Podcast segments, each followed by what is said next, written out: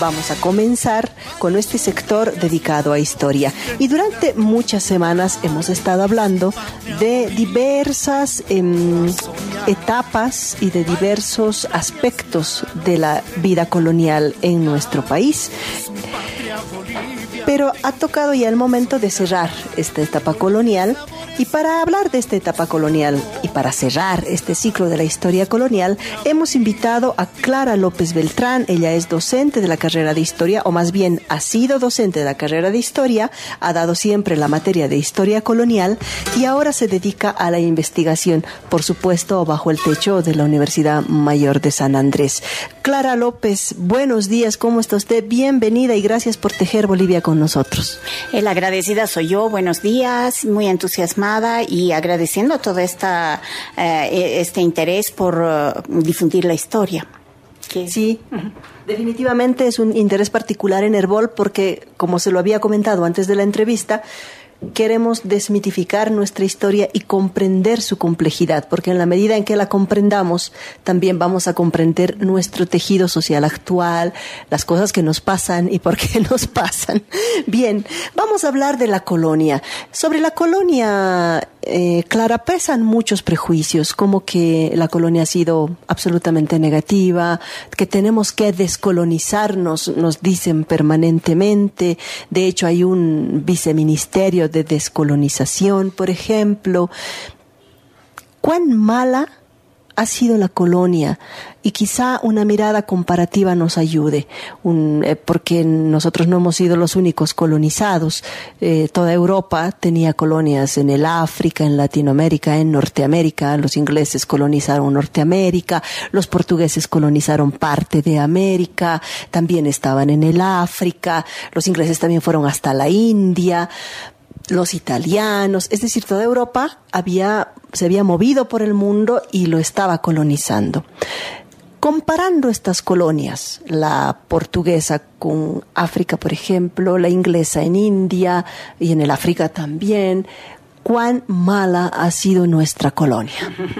Bueno, como historiadora yo uh, no puedo poner categorías como malo bueno, porque los procesos históricos se han dado y lamentablemente o no, más bien no, no podemos borrarlos. Nosotros somos producto de este proceso histórico eh, em, que em, en el tema de descolonización yo creo que no se ha profundizado lo suficiente porque nosotros no podemos borrar nuestras estructuras, no podemos dejar de hablar castellano porque es el idioma y porque si no, ¿en qué nos vamos a comunicar con el mundo? En este momento es nuestra lengua franca, porque además el mundo ya está conectado desde el siglo XVI, precisamente desde que llegan los españoles. Ahora, las los sistemas de colonización en las diferentes partes del mundo han sido, um, han tenido eh, motivaciones diferentes. Así como a América se llegó para abrir caminos comerciales, que cuando encontraron América ellos no se lo esperaban porque iban al Asia, ¿no es cierto? Otros eh, eh, sistemas, eh, como el, el, del norte de Europa, como los Países Bajos o mm, sobre todo Inglaterra, han en el siglo XVII, o sea, la primera etapa de colonización de ellos, tuvo oh, motivos religiosos. Fueron grupos religiosos que se refugiaron en el nuevo continente, pero ellos encontraron refugio en Norteamérica. Por lo tanto, siendo oh, una motivación religiosa, ellos eran un grupo cerrado que no quisieron o su contacto con la población nativa fue muy escasa. Ahora, en un segundo momento, después ya fue más violenta, cosa que no ocurrió en América Latina, que desde el primer día eh, eh, intercomunicaron con las naciones eh, de América Latina, empezando desde el Caribe. Ahora, que la forma de aproximación, esa fue regionalmente diferente. En un primer momento fue una reacción de conquista. Eh, pero les fue muy mal porque los pueblos que encontraron en el Caribe eran muy débiles, por lo tanto no, no, no pudieron eh, hacer una, una organización social, lo que no ocurrió después con eh, México y con el virreinato del Perú. Mm, los portugueses fueron al África y ellos sí tuvieron otro tipo de, de colonización, ya que la base de su intercambio comercial era el oro a través de la esclavitud.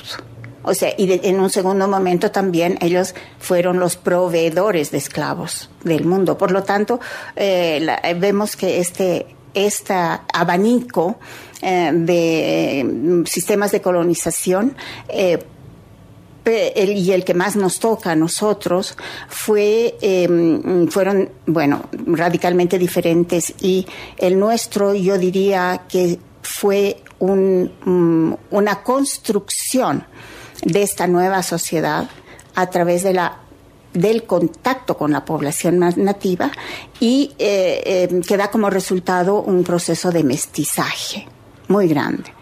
Eh, tanto, obviamente, la, la, cultura europea a través de los españoles va a primar, pero mm, eh, no va a lograr destruir las culturas locales y más bien va a ser un, un proceso de elaboración, de intercambio.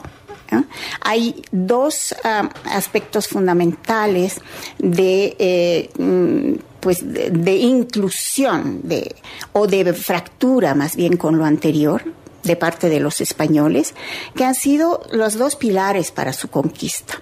Uno, el sistema económico, porque el sistema económico se va a convertir en un sistema monetario de eh, intercambio de mercado que era lo que venían realmente. ¿no?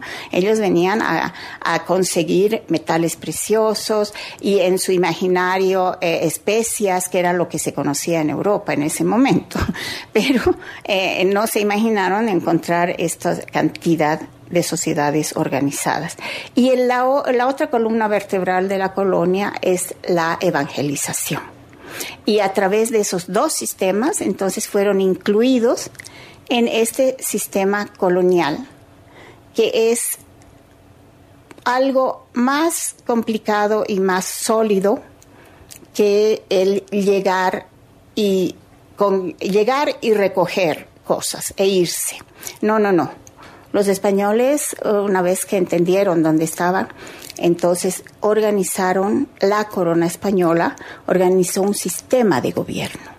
Un sistema de gobierno que, eh, con el cual pretendían gobernar este territorio y eh, se supone que eh, para gobernar ellos necesitaban unas normas, unas leyes a aplicarse y por lo tanto era un sistema de gobierno estructural y para quedarse por muy largo tiempo, ¿no? Para incorporarlos a la corona y de hecho, de acuerdo a las leyes de Indias, que es el conjunto de leyes que hacen los españoles para América, estas, las leyes de Indias, los nativos americanos, o sea, las personas originarias que llamamos ahora, eran súbditos del rey de España, ¿no? Y tenían derechos.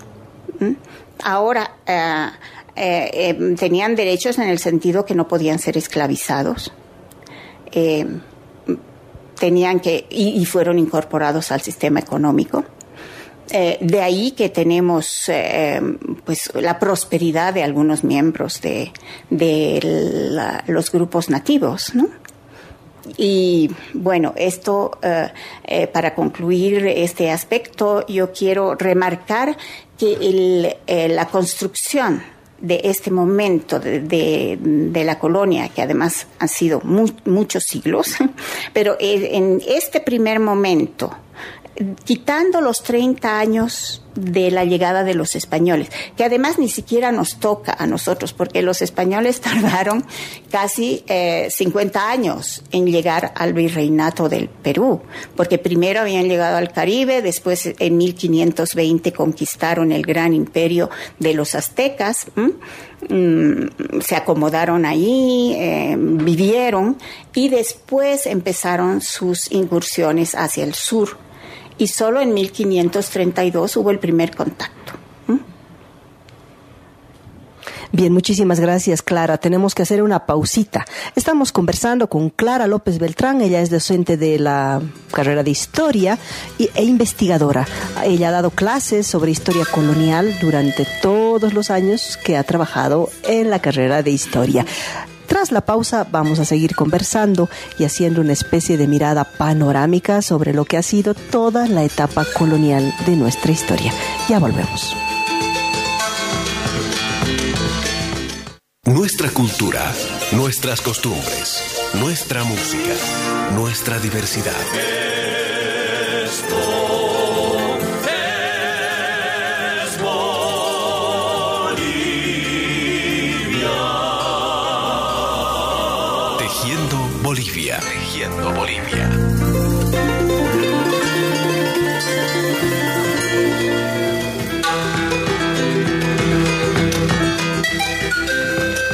Estamos de retorno y estamos conversando con Clara López Beltrán, haciendo una especie de evaluación o una mirada panorámica de lo que ha sido la etapa colonial de nuestra historia.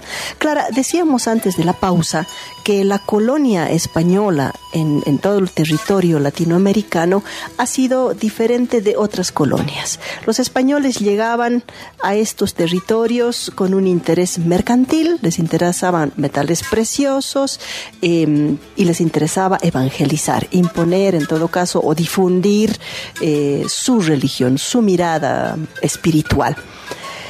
Se encuentran con un grupo o con varios grupos humanos organizados, pero en esta lógica de, colonizar, de conquistar el mundo, ellos elaboran un cuerpo normativo que son las leyes de Indias, que por supuesto no son inclusivas ni democráticas, pero sí se hacen en función del contexto que ven los españoles y van adecuando normas para eh, incorporar a los indios eh, como parte del reino de España. Cierto, hasta ahí estamos bien. Sí, mm, eh, correcto. Muy bien. Ahora hablaremos un poco de cómo ha sido el devenir de esta relación entre españoles e indios desde que llegan a nuestro territorio y se instalan hasta el momento en que empieza la crisis. Ya después hablaremos de por qué empieza la crisis y cómo es que los españoles tienen que irse luego para que empiece la vida republicana. ¿Qué pasa en este periodo en que están los españoles aquí y toda la época colonial? ¿Cómo se dan las relaciones? Usted hablaba, por ejemplo, de eh, algunos grupos de indios bastante prósperos económicamente, con cierto poder también, ¿no? Entonces, eh, ¿por qué sucede esto? Si se suponía que en la colonia los españoles eran los dominantes y los indios los dominados. Así lo habíamos aprendido en la escuela, por lo menos. Es un poco más matizado, pero volviendo a lo que habíamos eh, estado antes, eh, que ya Pongamos a los españoles llegando a nuestros territorios, es decir, al continente sudamericano y con su primer contacto con eh, el imperio del Tahuantinsuyo, que naturalmente todos sabemos que era una sociedad organizada, compleja y, con um, una cultura propia.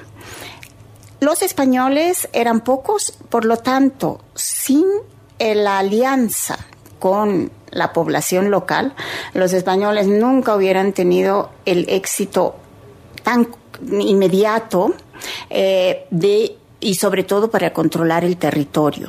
Ellos evidentemente se han servido de eh, los grupos que quisieron aliarse. Eh, las razones ya es, otro, otro camino. ellos se aliaron con los españoles y eran quienes conocían el territorio porque eh, eh, pues iban avanzando en, en, incorporación del territorio a la corona mm, con estos aliados. Sin embargo, esto eh, obviamente contó pero en la historia es un periodo muy cortito. No, eh, eran, mm, pues no sé, 30 o 40 años frente a los 200, a los 300 que se quedaron. Una vez instalados entonces y controlado el territorio, que también fueron maestros en esto, porque eh, ellos fundaron ciudades para españoles en los puntos estratégicos. Bien, entonces una vez controlado el territorio e instalado, a contemporáneamente ellos han traído este estructura de gobierno, su sistema de gobierno. No es que cada uno eh, organizara ese territorio como le parecía. En un primer momento sí, pero después llegaron los mm, burócratas de, la corona española con una visión de Estado. Y entonces ahí es que organizaron el territorio. Ah, dividieron este proceso de control de territorio y eh, ellos eh, eh, implantaron mm, a las autoridades españolas como virreinato, es decir, que en este, este territorio pertenecía a la corona española directamente, pero quien gobernaba ahí era el virrey, es decir, el, el representante del rey de España eh, en primera persona. Este virrey era el que administraba todos estos territorios. Ahora lo interesante es que eso, la, administración de, estos territorios eh, fue una administración mm, bastante ah, ah, cercana a la tierra. Hablábamos de, eh, como segundo momento, ellos se interesan en dar las normas para mm, pues gobernar estos territorios. Y en España también eh, con ayuda de eh, intelectuales y en las universidades Salamanca la Universidad de Salamanca es muy importante en esto ellos dan estas normas que hemos llamado um, eh, las leyes de Indias pero las leyes de Indias contemplan dos mm, compartimentos. Unas que eran las leyes para los españoles en América, y había otro conjunto que son las leyes para los indios en América. Entonces, eh, estos dos cajones iban siendo aplicados eh, mm, en un principio de una manera más o menos eh, clara pero ya para mediados del siglo XVI se les había escapado de las manos, porque esta República de Españoles, que llaman ellos, la República de Españoles, y la República para indios se habían mezclado. Entonces había de en medio un, un, grupo social que además era bastante grande, que no eran ni unos ni otros. Ahora, para las leyes, ¿cómo se resuelve esto? Hay mestizos, o sea, personas que eh, tenían en el caso extremo, padre español, madre india, entonces eh, ellos pertenecían de acuerdo al espacio cultural. No, podían haber crecido en eh, influencia del padre o también estos mestizos podían haber crecido en influencia indígena. ¿No? O sea que no está garantizado el hecho de, mm, de que hablamos de la pureza racial en América se ha confundido muy rápido eso y no es que, podían haber mestizos también en los grupos eh, indígenas, ¿no? Em, y entonces a través de estos eh, mecanismos entonces es que también en algún momento se evitó de desestructurar el, eh, la sociedad indígena, que intercambiaban con los españoles, no siempre porque había un área rural muy extensa, ¿no es cierto? Pero el, grupo social eh, fue funcional a este sistema porque el Estado español reconocía la autoridad de los dirigentes de, este, de, estos, de estos grupos, que en general son los caciques, ¿no es cierto? Ese también es otro problema a desarrollarse, pero asumamos que el cacique es el líder, la cabeza dirigente de este.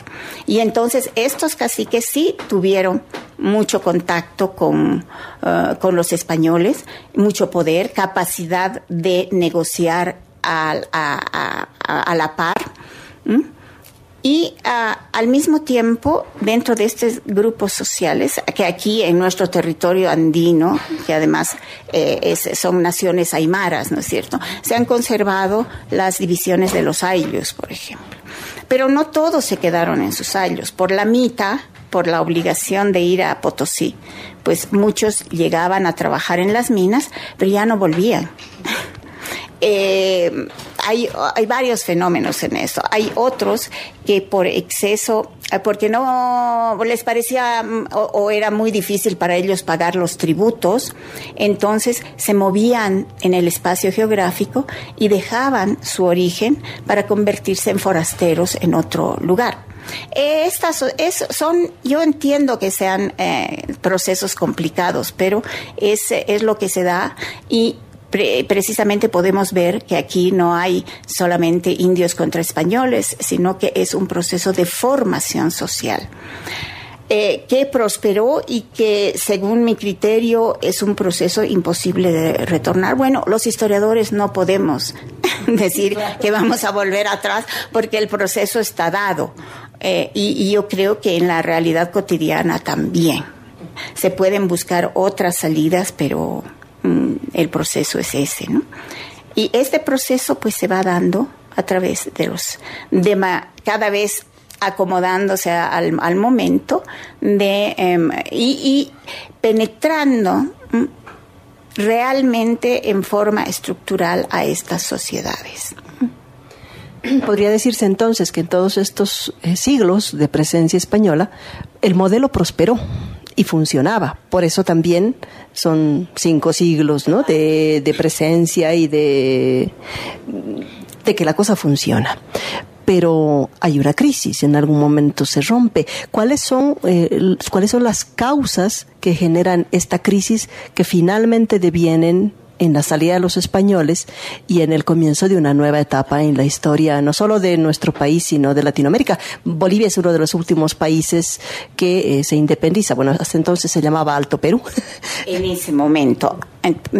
Y permítanme decir, la mayoría de, los primeros siglos eh, de la colonia, este territorio se llamó Charcas, ¿no? Por la audiencia que estaba en la ciudad de La Plata, hoy Sucre. ¿Y qué es la audiencia? La audiencia es el centro de gobierno en realidad es un tribunal, pero eh, en términos prácticos era la instancia de gobierno de todo este territorio que se llamó la Audiencia de Charcas y que hoy es Bolivia. En el, en el virreinato del Perú, que era la instancia máxima, hay otras audiencias. Entonces nosotros somos una, un, un territorio delimitado por ponerle una cosa, una provincia de un departamento que sería el virreinato del Perú. O sea, siempre hemos pertenecido al virreinato del Perú con el nombre de Charcas desde su gran, desde mitad del siglo XVI, 1530-40 adelante.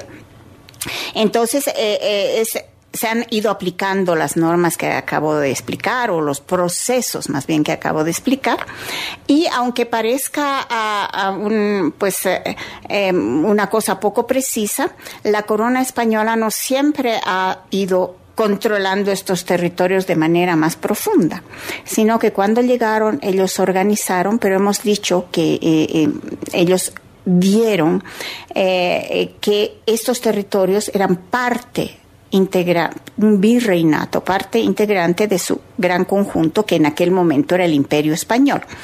El Imperio Español entonces tenía muchos lugares, espacios geográficos para ocuparse y dejó que cada uno se administrara de la mejor manera siguiendo las leyes de Indias y naturalmente no perdiendo contacto, no rebelándose contra la corona central. Entonces, eh, nuestro territorio, para ser concretos, el virreinato del Perú, fue adquiriendo a lo largo del siglo XVII cada vez más autonomía de gobierno. Entonces ya el contacto con Europa se hacía un poquito más lejano, ya los administradores no eran todos llegados recién de España, sino que eran pues con el tiempo los hijos de estos señores, ¿no es cierto? Eh, a lo mejor nunca conocieron España, pero eran autoridades de la corona española. Todo este proceso de alejamiento ah, se dio en el siglo XVII. Es más, y yo creo que un ejemplo muy revelador que no tiene, que tiene que ver con todo el continente, es que las flotas de contacto con España fueron cada vez menos frecuentes. Y llegó un momento que había una flota cada cuatro años. Entonces, América tenía que vivir con sus propias fuerzas. Y, y, quizá esto fue lo que estructuró nuestra sociedad mestiza de la manera que la tenemos y que le dio fuerza. Pero claro, ¿qué pasa? En España, eh, para el mil, año 1700 hubo una crisis en la, bueno, un cambio por falta de herederos en la corona española y cambiaron de casa reinante de los Habsburgos o de los Austrias que llamamos, eh, que gobernaban cuando conquistaron América, cambió la casa reinante y llegaron los Borbones, que tradicionalmente gobernaban Francia. Pero bueno, eso es. Eh, los Borbones que tenían una idea ya más concreta de gobierno central, de corona ah, absolutista. Entonces, eh, no se dieron, obviamente, este es un largo proceso, pero se dieron cuenta de que América les habían dado demasiada independencia de administración. Entonces empezaron a acercarse y a querer controlar como política de, España, ¿no? A controlar mejor estos territorios. Entonces, ¿qué pasa? Mandan nuevamente a organizar su territorio, organizan las audiencias eh, se van a convertir en intendencias, eh, van a eh, mirar mejor dónde está su población haciendo censos y que les resultó muy difícil porque la población era muy complicada. Habían demasiadas categorías sociales, muchos, muchas clases de mestizos para calificar. Les aumentaron impuestos, pero claro, todos estos dos primeros siglos de colonia sirvieron para que esta sociedad ya tomara se tuviera una identidad propia. Entonces, cuando empezaron a llegar estas reformas, no fueron recibidas de buena manera. Pero no estoy hablando de un día, estoy hablando de 20, 30 años, hasta que en algún momento pues hay unas rebeliones eh, mm, inmediatas que nosotros podemos ver que tal vez en, nuestro, en nuestra historia las ponemos en las rebeliones indígenas de 1781, pero que eso fueron una, de, una rebelión, porque hubieron muchas y en los diferentes lugares. Pero esta rebelión, digamos, es emblemática, ¿no? Para decir, nos rebelamos contra la, eh, la corona española. Es más, estaba tan metido el, mm, el, eh, la estructura de la corona española que por mucho tiempo fue viva el rey, muera el mal gobierno. ¿No es cierto? Esto duró bastante tiempo y la lucha era contra las nuevas normas del gobierno y que además era habían signos de corrupción, habían signos de, eh, eso, de mal gobierno, de mala práctica, de no cumplir las leyes y es aquí donde empieza de manera muy sutil las rebeliones hacia la independencia, pero también llegaremos a 1809 para que esto sea un movimiento claro hacia la independencia. Y de eso quiero hablar para cerrar nuestra entrevista, porque hoy es 25 de mayo y recordamos la revolución de Chuquisaca. Entonces, es ya una de las rebeliones importantes, es una revolución ya se llama, ya no son rebeliones, ya no son tan focalizadas ni con demandas tan puntuales, sino que ya hay cuestionamientos más de fondo.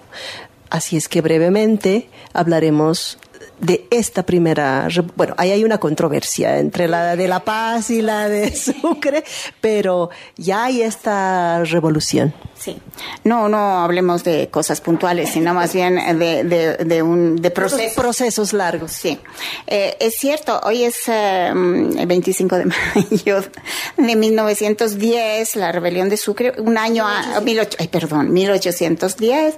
Un, un año antes ya los eh, hubo una um, una pues eh, una, un convulsión social en Buenos Aires, que ya era eso también es complicado. Era capital de virreinato y al cual el eh, Charcas pertenecía a ese, a ese virreinato.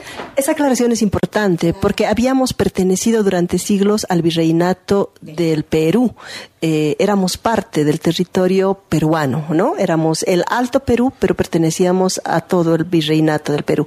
Pero llegan los Borbones y nos ponen nos, nos cambian de virreinato y nos vamos al virreinato de La Plata. Pero ahí había resistencia, ¿no? No nos gustaba mucho. Eh, sí, no, no, no, no, hemos tenido tiempo suficiente como para incorporarnos realmente, eh, imaginariamente a ese territorio. Pero durante el virreinato del Perú, nosotros, del eh, virreinato de mm, eh, Lima, del Perú, eh, nosotros siempre fuimos charcas. Y cuando pasamos al virreinato del Río de la Plata con Buenos Aires, entonces ahí es que empezaron a llamarnos el Alto Perú, porque por, mirado desde Buenos Aires, esto es un, alto y del Perú, ¿no es cierto? Entonces, efectivamente, durante ese periodo éramos las provincias del Alto Perú. Mm, corto en el tiempo, pero fue el que caló históricamente. Ahora, ¿qué pasa? Entonces, eh, durante este corto tiempo que pertenecimos a, a, Buenos, a Buenos Aires no fue suficiente para enganchar. Y cuando llegaron las rebeliones de los eh, o los movimientos independentistas, porque ahí no era una rebelión local, sino ya era una ah, un planteamiento de la clase dirigente, de la clase política que se divide en dos, ¿no es cierto? Unos apoyaron, siguieron con el rey de España y otros los independentistas, que también, eh, que no sé si saben que entre los independentistas también habían españoles, ¿no es cierto? Entonces, dato importante. Habían españoles que seguramente tenían muchos intereses en América y que preferían eh, quedarse en América. Bien, entonces estos, eh, eh, esta división para nuestro territorio Charcas primero, Alto Perú después, eh, fue un poco traumática porque eh, estábamos en medio del continente y entonces sí teníamos aliados con mm, eh, Buenos Aires, que de hecho vinieron los ejércitos auxiliares, de, ¿no es cierto?, de, desde Buenos Aires, pero por el otro lado, históricamente estábamos enganchados con Perú y era más bien la corriente realista la que eh, tiraba hacia el Perú. Y eh, em, como decía antes, había eh, en nuestra conversación, hay un, hay un libro muy interesante desde el título del historiador José Luis Roca, ya fallecido, que se llama Ni con Lima ni con Buenos Aires. Entonces trata de explicar por qué el territorio que hoy es Bolivia y que seguramente fue el origen de la independencia de nuestra república, eh, que, obviamente podíamos conectarnos con Argentina y de hecho en el sur de Bolivia hay este problema. Podíamos tradicionalmente continuar con, con Perú, que también hemos tenido el problema en la época de Santa Cruz, con Gamarra, etcétera, pero hemos nacido independientes eh, por eh, esta razón, que no queríamos ni con uno ni con el otro. Bien, gracias. Clara López Beltrán ha sido nuestra invitada de hoy. Ella es investigadora, ha sido docente de la carrera de historia y ha dado durante mucho tiempo la materia de historia colonial. Creo que hemos tenido un resumen muy apretado, por supuesto, pero creo que nos ha permitido comprender la complejidad de este primer periodo que marca nuestra historia hasta nuestros días, porque como decíamos al principio, mm, de colonialidad todavía hablamos y descolonizarnos es quizá una cosa misteriosa que todavía no podemos comprender por dónde y cómo es que hay que encarar. Comprender nuestra historia colonial puede servir en alguna medida para eso. Clara, un placer haber conversado con usted. Esperamos tenerla en próximas ocasiones para seguir revisando nuestra historia. Muy agradecida. Vámonos a una pausita y tras la pausa tenemos más para ustedes en Tejiendo Bolivia. En Tejiendo Bolivia en tejiendo